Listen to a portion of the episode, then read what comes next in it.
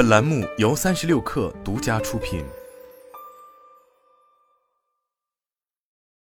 本文来自三亿生活。二零二二年十二月下旬开始，年货节作为当年最后的一个促销节点，各大电商平台俨然都使出了浑身解数，试图帮助商家完成这最后一轮的冲刺。其中，天猫方面首次取消了跨店满减的玩法，改为官方直降立减。并测试了国内首场元宇宙直播。京东此次的年货节活动时间则长达一个月，甚至比此前的双十一活动时间还长。同为三大头部电商平台的拼多多，则延续了去年的补贴力度，并联合全国各省市地标产区和品质商家，确保商品供应源头的品质。此外，快手、抖音等短视频平台也参与到年货节中，并推出了各自的活动。但与各大电商平台积极投入相对应的，则是对大促活动逐渐脱敏的消费者，因此改变也就成为了二零二二年整个电商行业的关键词。此前，在二零二二年一月，阿里巴巴方面进行了一次架构调整，淘宝和天猫在后台实现全面融合，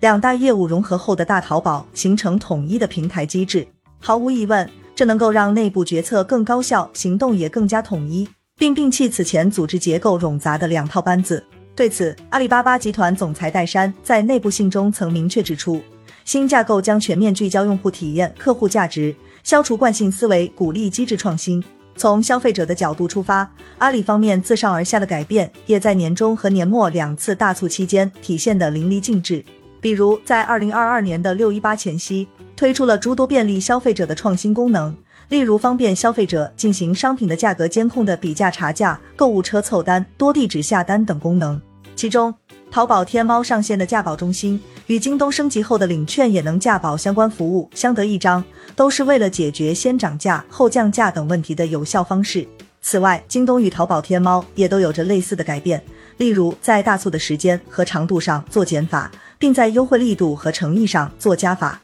毕竟，尽管如今距离首次六一八、双十一大促已经过去了十四年之久，但消费者需要的从来都不是纷繁复杂的玩法，而是真心实意的折扣。就连一向以低价吸引消费者的拼多多，也正在试图走出原有的定位，满足更多用户的需求。而最直观的体现，便是拼多多的百亿补贴，在二零二二年双十一覆盖的商品范畴进一步扩大，品牌已超过一千个。值得注意的是，其实自二零二一年的双十一开始。各大电商平台就没有了以往销售额的隔空对垒、每小时的战报比拼，以及对消费者情绪的煽动。而在二零二二年双十一，淘宝、天猫、京东公布的战报已不再聚焦数据，比如淘宝、天猫侧重于中腰部主播的销售增长率，京东则一如既往的强调三 C 数码产品的销售，并且都十分默契的不再公布 GMV。作为电商行业的后起之秀。抖音方面也只公布了从十月三十一日至十一月六日的部分数据，例如家电类产品的日均销售额。而快手则完全避开了双十一的锋芒，推出自己的幺幺六大促，同样也只是公布了部分品类的具体情况。当然，快手和抖音不公布 GMV，倒也不难理解，毕竟现阶段他们还远不及传统头部电商平台的体量。而对于淘宝、天猫和京东来说，除了杜绝外界可能出现的对业绩下滑或增长放缓等质疑外，其实也反映出电商行业从高速增长期向新的阶段侧重点的改变，即从纯粹的销售数据转变为稳健发展和用户留存度。更为重要的是，消费者似乎也厌倦了电商平台在数字上的轨迹。往年 GMV、用户增长等数据虽然能够直接反映平台的生意如何，但在如今的市场环境下，随着消费者愈发趋于理性。各大电商平台自然也明白如何去扬长避短。其实，从二零二二年的天猫年货节就不难发现，其兜兜转转又回到了十余年前刚刚推大促活动的状态，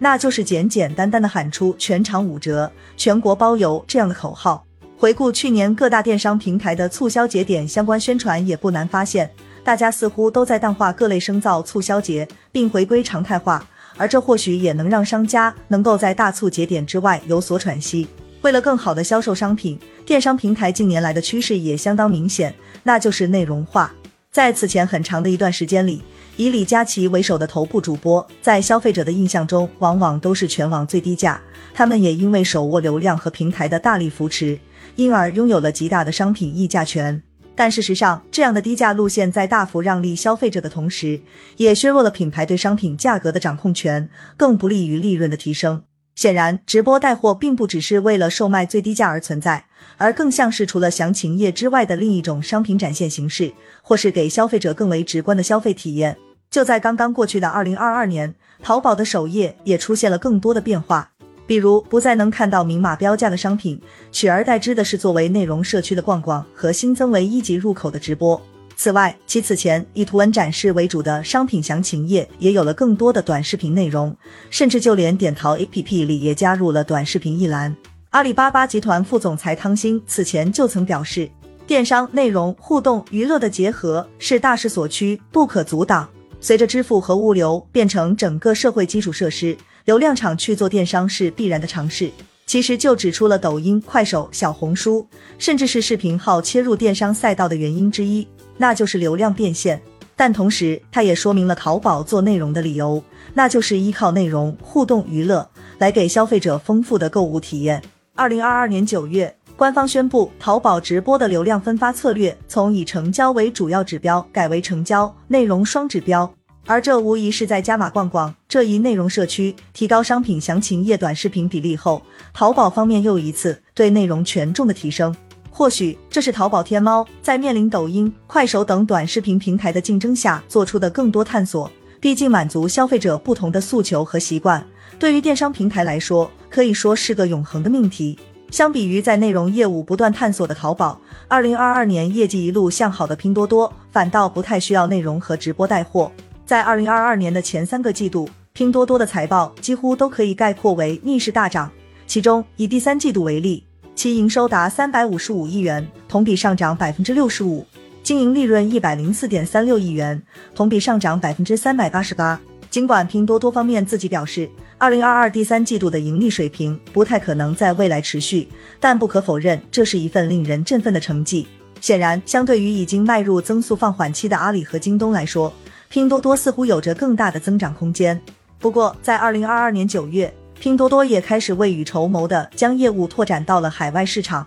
值得一提的是，拼多多旗下跨境电商平台 Temu 自去年九月上线后，目前在美国市场的安装量已超过一千万次，并成为了十一月一日至十二月十四日期间美国市场下载量最高的应用。据了解，与拼多多类似，Temu 同样具备超低价、大折扣等特征，而这样的策略显然也受到了部分海外用户的青睐。此外，字节跳动同样也觊觎海外市场，继关停海外独立站 Demonstudio 半年后，其新的快时尚独立站 Ifu 也在二零二二年卷土重来。近期，阿里方面也向旗下东南亚电商平台 Lazada 注资三点四二五亿美元，并且这已经是二零二二年其第三次对这个平台进行注资。截至二零二二年十二月，阿里向 Lazada 投资的资金总额已达到约四十八亿美元。不久前，阿里方面还在西班牙推出了新的跨境电商平台 Maravia，正式进军欧洲市场。不难发现，Lazada 作为东南亚最大的电商平台之一，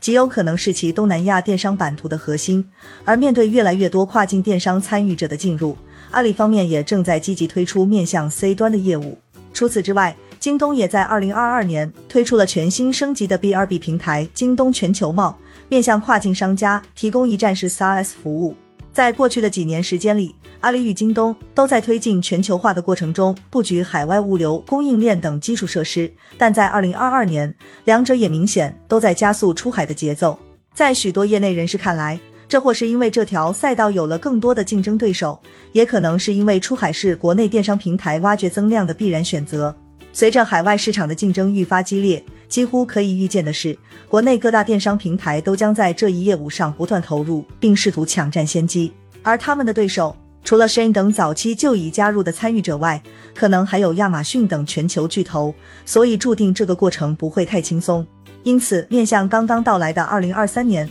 国内电商平台的乘风破浪或许才刚刚开始。